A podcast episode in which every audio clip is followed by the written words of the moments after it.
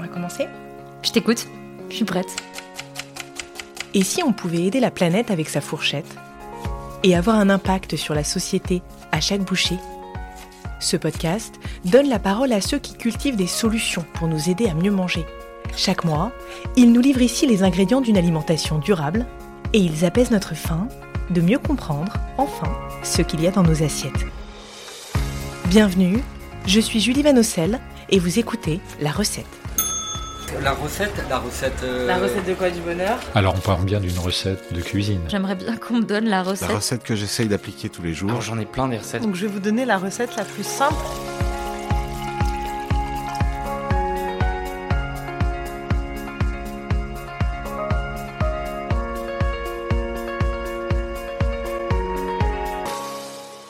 Je peux venir avec vous? Ah ouais, ouais. 20%. On aura tout ce qu'il y a à la carte là, juste là. Donc euh, plat du jour. 20% de la nourriture produite en France finit à la poubelle. Quand j'ai découvert ce chiffre, j'ai eu un peu de mal à y croire. Ça fait à peu près 150 kilos par personne gaspillés chaque année. Et figurez-vous que la majeure partie est en fait jetée avant même d'arriver jusqu'à nos assiettes. Bref, vous l'aurez compris, ça en fait du gâchis. Euh. Alors, face à ce fléau, les initiatives se multiplient, et c'est de l'une d'elles dont je voudrais justement vous parler aujourd'hui. Il était une fois des restaurants étonnants, où l'on cuisine uniquement avec des invendus. Alors oui, on cuisine forcément euh, différemment. Des légumes moches, trop gros ou pas assez, mais aussi du pain dur, ou des fruits un peu trop mûrs. Cette aventure hors norme, mon invité Éric Petrotto l'a coécrit depuis six ans avec ses associés. Alors du coup, on est dans les cuisines. De Saint-Étienne à La Rochelle, en passant par Lyon, voici l'histoire de la fabuleuse cantine. Ça c'est marrant. Alors, comment sublimer des produits abîmés? Peut-on vraiment allier gastronomique et éthique? Et d'ailleurs, la cuisine anti-gaspi, qu'est-ce que ça change? Je m'appelle Eric Petrotto et je suis le cofondateur de la fabuleuse cantine. On est en plein, en plein cœur des cuisines là. On est juste à côté de, de Thomas qui démarre euh, aujourd'hui. Va falloir me suivre. hein. Alors là, j'ai une polenta crémeuse au parmesan. Je vais avoir du chou braisé et des petites noisettes torréfiées. Voilà, avec un petit jus corsé histoire d'accompagner. Et l'option viande, du coup, c'est si on la veut, ce sera euh, la poitrine de porc confit. Alors tous les produits, ça reste euh, au maximum à 80 km aux alentours. C'est du euh, circuit court. Comme ça, les carottes qui sont pas calibrées, toutes rabougries, on les reprend. En fait, ça permet d'éviter du gaspillage et euh, voilà. Le but, c'est de recycler au maximum. Bonjour Éric. Bonjour. Éric, vous avez cofondé la Fabuleuse Cantine, un restaurant et traiteur où vous servez des plats anti-gaspi préparés à partir d'invendus, une cuisine zéro déchet, née à Saint-Étienne et que vous essaimez désormais à Lyon, à La Rochelle et bientôt à Paris. Dites-moi Éric, qu'est-ce qui est le plus fabuleux dans cette aventure? Le plus fabuleux, c'est de euh, travailler sur euh, les questions de résilience alimentaire et de revaloriser un territoire autour de ces questions d'alimentation durable. C'est de travailler au plus près des euh, petites fermes, au plus près des euh, éleveurs, des boulangers, des viticulteurs. C'est tout un écosystème qu'on connaît par ailleurs, mais qui, euh, au fil des années, s'é- s'étiole, se fragilise, et de participer à euh, redynamiser économiquement et dans une forme aussi sociale tout, cet écosystème. Je crois que c'est ça qui est le plus fort dans, dans le projet, en tout cas ce qu'on ressent de plus fort. Avant que vous m'en disiez un petit peu plus, est-ce que vous pouvez me raconter euh, où avez-vous grandi et à quoi ressemblait euh, la cuisine de votre enfance et en quoi peut-être cela a eu un impact euh, sur ce que vous faites aujourd'hui? Alors c'est marrant que vous me posiez cette question parce que j'ai eu des, des, odeurs et des visions la nuit dernière de, de- de moments un peu particuliers autour de la cuisine. Et donc moi j'ai grandi à Rive-de-Gier, qui est une petite ville qui se trouve entre Saint-Étienne et Lyon, vraiment vraiment entre les deux, à la frontière de passer du, département du 42, euh, donc de la Loire vers, vers le Rhône, le 69. Et ces moments euh, de cuisine euh, qui, euh, qui restent gravés en moi sont euh, la cuisine italienne, parce que je suis d'or- d'origine sicilienne. Et ce dont je, voilà, les images qui me sont revenues hier soir, c'est euh, une fois par an ce moment où euh, on faisait euh, nos bocaux de sauce. Donc vous recevez euh, voilà toutes les tomates euh, pour faire vos beaucoup pour l'année, mais pas pour l'année que pour une famille quoi. Euh, pour l'année pour effectivement tous les enfants. Donc on était avec ma grand-mère, mon grand-père, ben, mes oncles, mes tantes et on faisait ça. Un coup chez eux, un coup chez nous, là où il y avait de la place, avec des grands tonneaux, euh, où vous mettez du feu dessous parce qu'il faut pasteuriser euh, ces bocaux. Et nous, on était les, plus petits, on nous mettait vers les machines euh, où on passait toutes les tomates pour faire, le coulis. Ensuite, chaque dimanche, mais deux fois par semaine souvent, voilà, il y avait la pasta à la sauce tomate, bolognaise ou pas, enfin toutes les déclinaisons de pâtes qu'on mangeait et avec ces bocaux qu'on avait préparés. Donc ça avait aussi une autre saveur tout au long de l'année que d'ouvrir ces bocaux de, de sauce tomate. Quelle chance J'adore les pâtes et la cuisine italienne. Et quel a été votre parcours? Vous étiez où il y a cinq ans? Et, euh, et comment vous êtes arrivé sur cette euh, voie de l'alimentation durable? Alors moi, euh, j'ai eu un parcours assez singulier. J'ai voulu et fait des études de gestion, de comptabilité. Mais c'était vraiment un choix depuis très longtemps. Genre, j'étais en cinquième et je voulais faire de la compta, quoi. Et je voulais faire de la compta parce que je voulais comprendre comment marchaient euh, les bilans, les entreprises. Et donc j'ai fait mes études de comptabilité, j'ai fait de la musique très tôt, j'ai été musicien professionnel, j'ai racheté une entreprise de pompes funèbres que j'ai vendue il n'y a pas longtemps. Donc euh, en fait j'ai eu un- une espèce de rapport à ce qu'est la vie, la fragilité, qui à mon avis est singulière. D'avoir travaillé dans ce domaine un peu particulier mais qui est passionnant, ça m'a amené une sorte d'empathie, euh, enfin en tout cas d'une analyse de l'être humain qui est différente, je pense, parce que là, vous avez une sorte de rapport avec euh, effectivement euh, la vie, les gens, qui est inexplicable. Et donc, j'ai toujours créé des entreprises, toujours créé des entreprises. Donc, je n'ai jamais travaillé pour quelqu'un, j'ai toujours créé des choses, moi. Donc un parcours euh, très atypique, de la comptabilité aux pompes funèbres, à la musique, à l'alimentation. Exactement. C'est incroyable. Je ne sais pas si c'est incroyable, c'est bon, chacun a son parcours de vie, mais c'est vrai que bon, ça, c'est le mien. Bon, j'en parle pas euh, souvent en fait de ce côté un peu pompe funèbre. Et euh, enfin, moi, je sais que, enfin, j'y pense hyper souvent. C'est quelque chose qui qui aura euh, construit ma vie, quoi, et mon, mon mental. Le fil rouge de votre parcours, euh, c'est l'entrepreneuriat. Euh, on, on peut dire ça, Oui. je crois. Comment est né le, le fabuleux projet de la fabuleuse cantine? Comment vous avez eu cette idée de comment comment est né le concept? En, ayant euh, évolué pendant dix ans dans, un domaine euh, artistique et musical, on est souvent euh, dans, des, lieux, dans des lieux tiers, pour pas les appeler des tiers-lieux. Et en fait, il y a des temps sacrés dans ces lieux de création. C'est autour d'une table, et pas d'une table de mixage. Et donc chacun son tour, on, prépare des choses et on a des partages, on partage des moments. Et donc j'ai eu la chance de pouvoir évoluer dans un, bah, dans un, lieu comme celui-là, qui se trouve pas très loin de Saint-Étienne.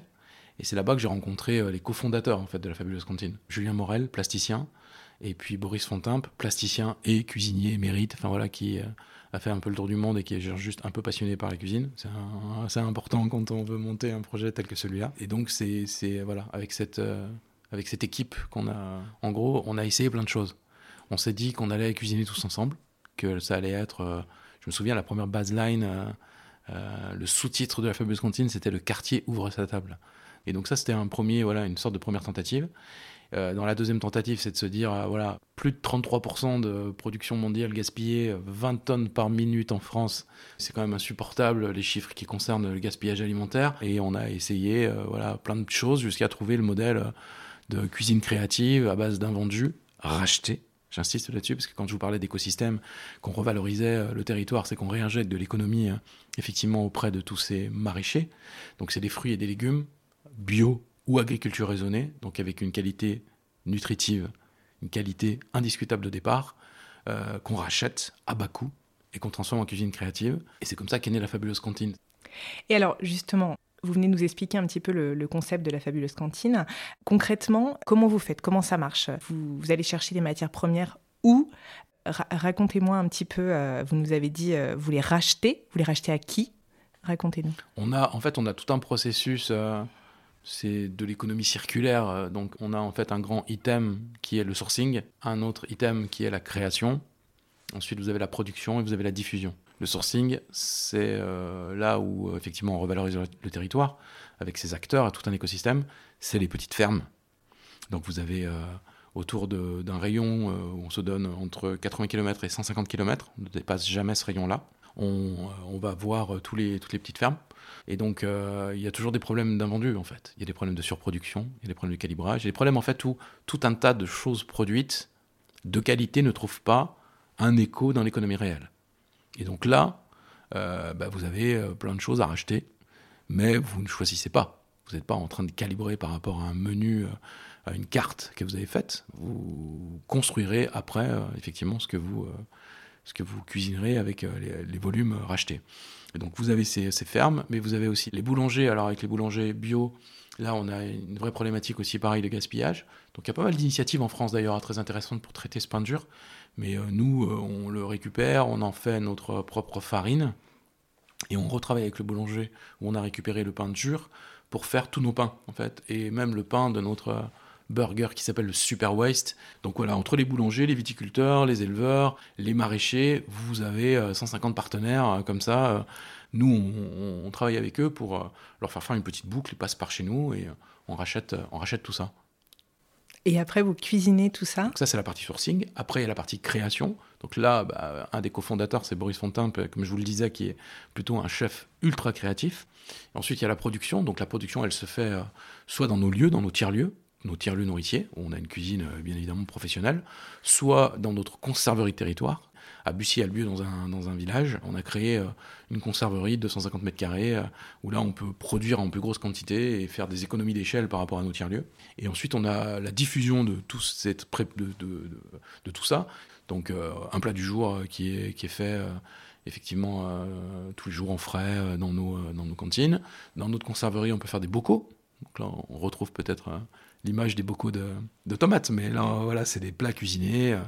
Euh, il y a aussi euh, du pasteurisé, du stérilisé. Euh, on retrouve des chutneys, on peut retrouver des tapas, tout un tas de, produits où vous avez des, DLC longues, vous avez des dates limites de conservation qui sont assez longues, qui permettent d'avoir une gestion logistique, une gestion aussi de, de lutter encore une fois contre notre propre gaspillage. Et donc ça, c'est tout dans nos lieux euh, effectivement de, diffusion. Et, euh, si euh, bien évidemment il reste encore des, choses, et puis dans nos préparations, vous avez toujours des, déchets alimentaires. Là, on composte.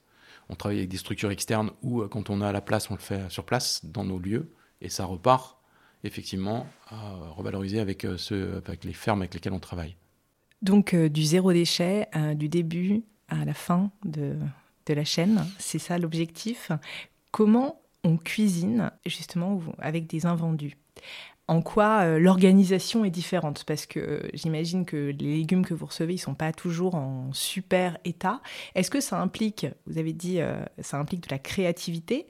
Est-ce que ça demande plus de temps, plus de main d'œuvre, plus d'organisation? Et puis surtout, vous, nous avez dit, on ne choisit pas ce qu'on récupère. Euh, ce qu'on rachète, euh, comment on pense un menu euh, en fonction de, de ce qu'on va récupérer en fait au jour le jour, j'imagine.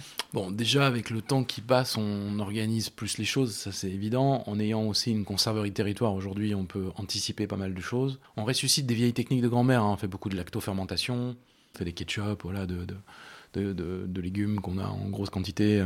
C'est là où en fait la fabuleuse cantine, on parle de gastronomie cantine, c'est-à-dire que vous avez besoin d'avoir des chefs curieux, euh, passionnés, euh, qui avec quelques légumes euh, qu'ils voient d'un coup ont mis l'idée quoi.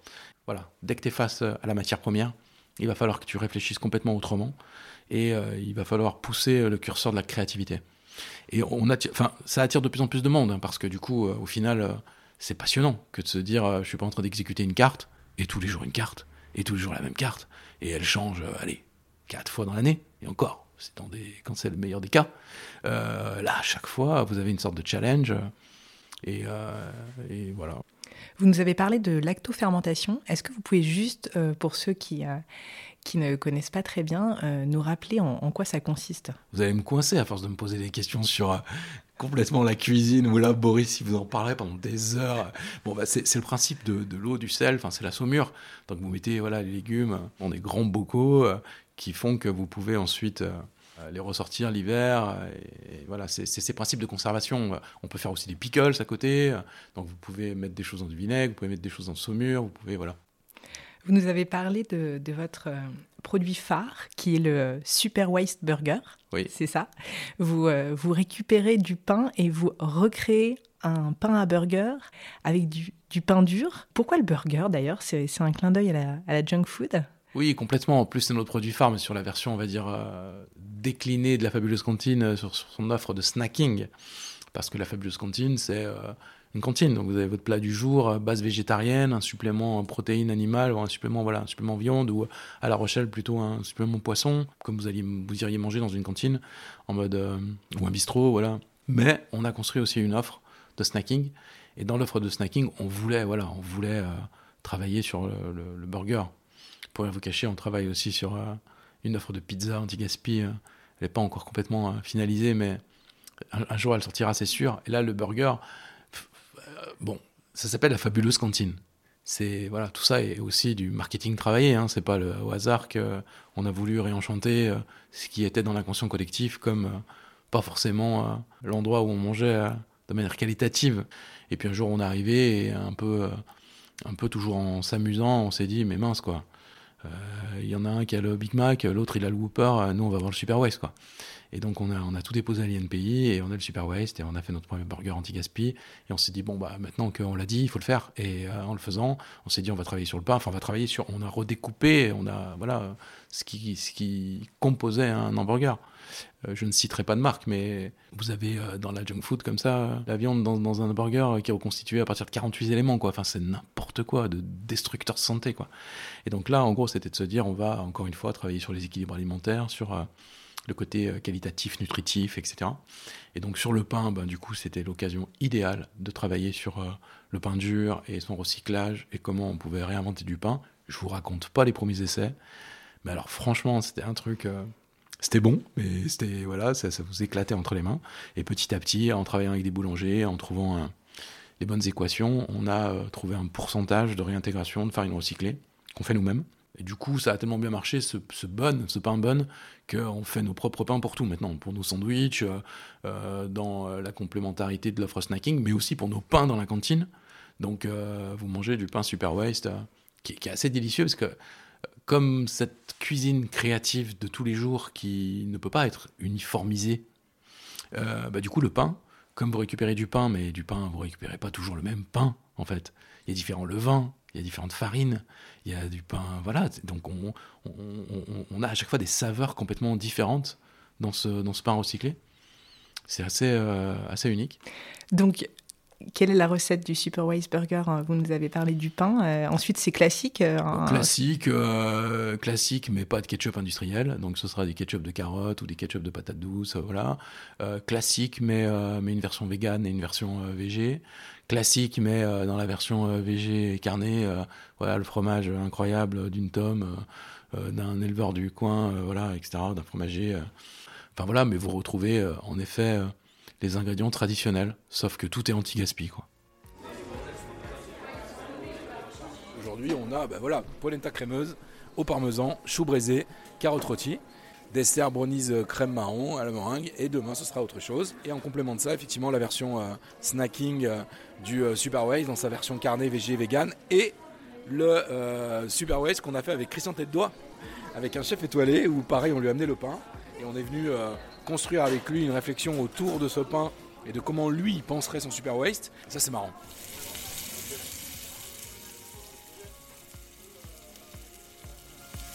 L'enjeu euh, auquel euh, vous vous attaquez, l'enjeu du gaspillage alimentaire, il est colossal.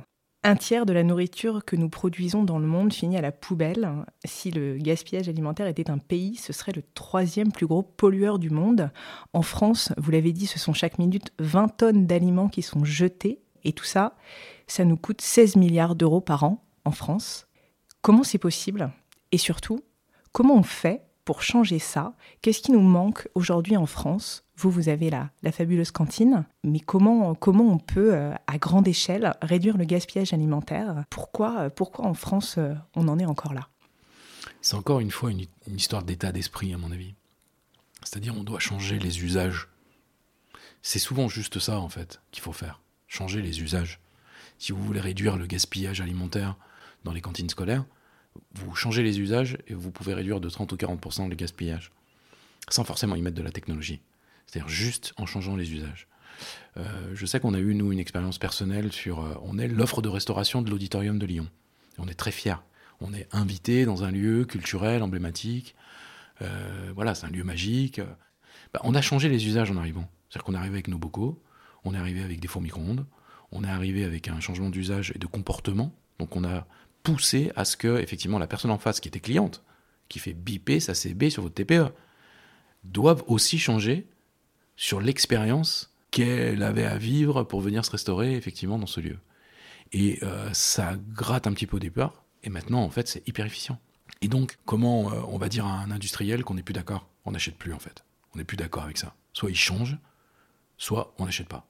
Du coup, ça va le faire plier. Et donc, inexorablement, on va égratigner, égratigner, égratigner pour arriver vers plus d'efficience. Ça se fait pas du jour au lendemain, c'est-à-dire que c'est un changement d'usage complet de l'écosystème. Comme il va falloir euh, inexorablement décarboner la planète. Donc euh, c'est aussi tout un tas de changements euh, dans l'énergie, euh, comment il va falloir aussi préserver l'eau. En tout cas, voilà, sauf si tout ce qu'on lit est faux, je crois qu'entre 2 et 3 degrés, c'est ce qu'on devrait subir. Donc après, la clé, c'est soit partir, soit vivre dans des bulles climatisées, ou soit trouver toutes les clés qui permettent de ne pas atteindre ce gap destructeur. Et je trouve que, en tout cas, l'économie bleue est une des clés. C'est pas la seule, mais on doit repenser le cycle de l'eau, on doit repenser l'énergie, on doit repenser l'alimentation. Vous venez de parler de d'économie bleue. Euh, c'est un concept euh, qui a été euh, théorisé notamment par l'entrepreneur belge Gunther Paoli et dont vous vous inspirez pour, pour la fabuleuse cantine. Est-ce que vous pouvez nous expliquer un petit peu ce que c'est l'économie bleue pour, pour ceux qui ne connaissent pas?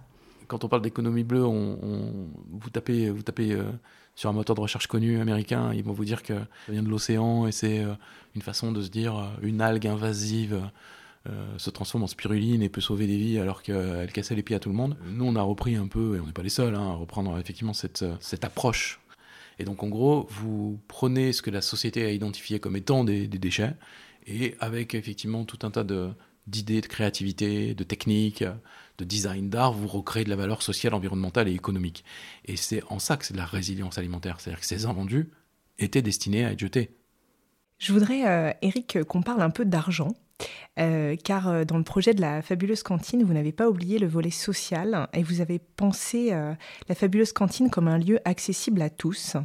Vous dites sur votre site, bien manger ne devrait jamais dépendre du pouvoir d'achat. Expliquez-moi comment vous faites ça, comment on rend l'alimentation durable accessible à tous C'est souvent, euh, souvent le prix en fait hein, qui est un frein.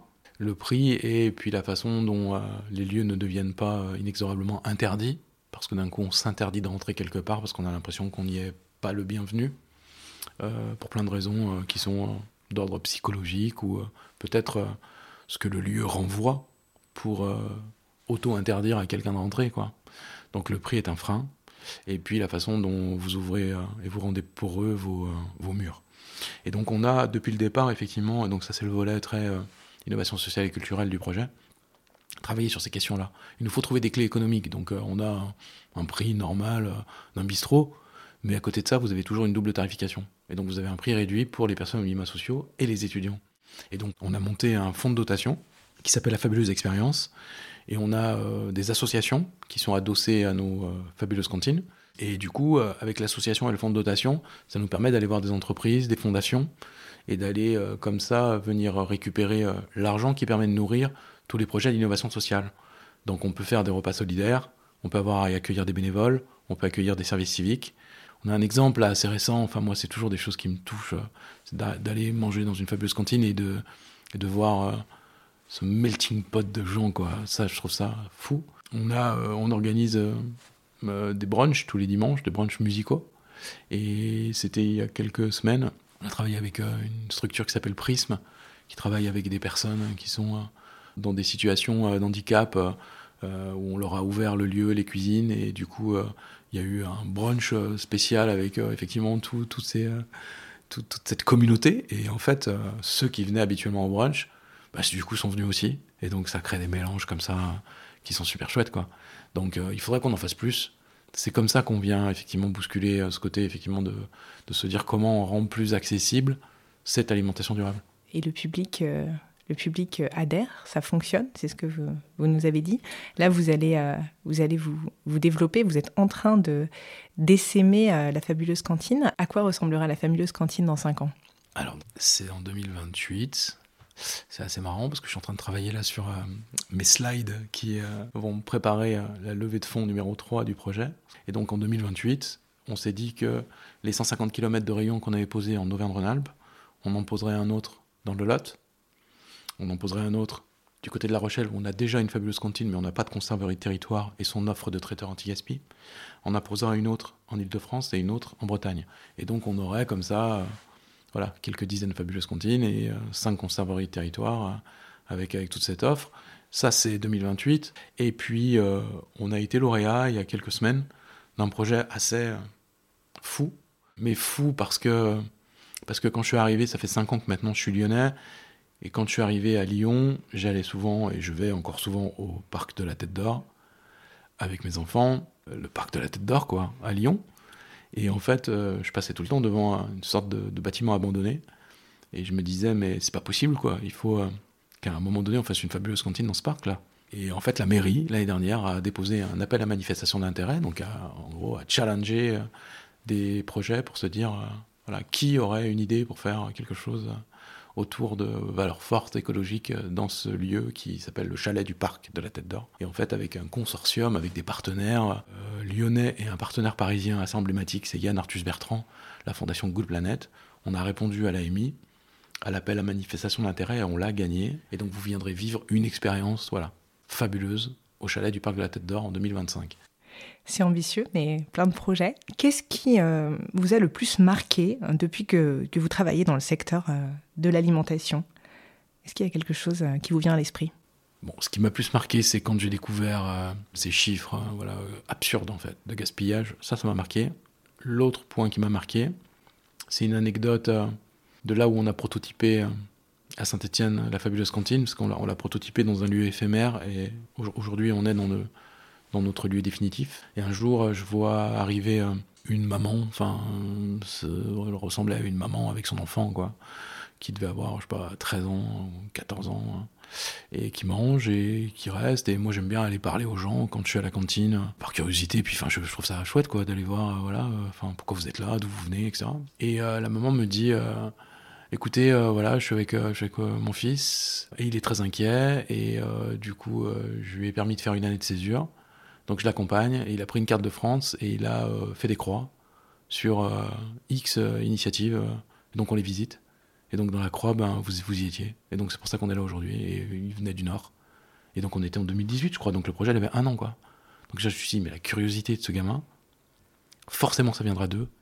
Et en fait, d'être au cœur de ça, quoi. C'était hyper touchant. Enfin, j'en ai encore les frissons en en parlant parce que je me dis, mais ça c'est dingue, quoi.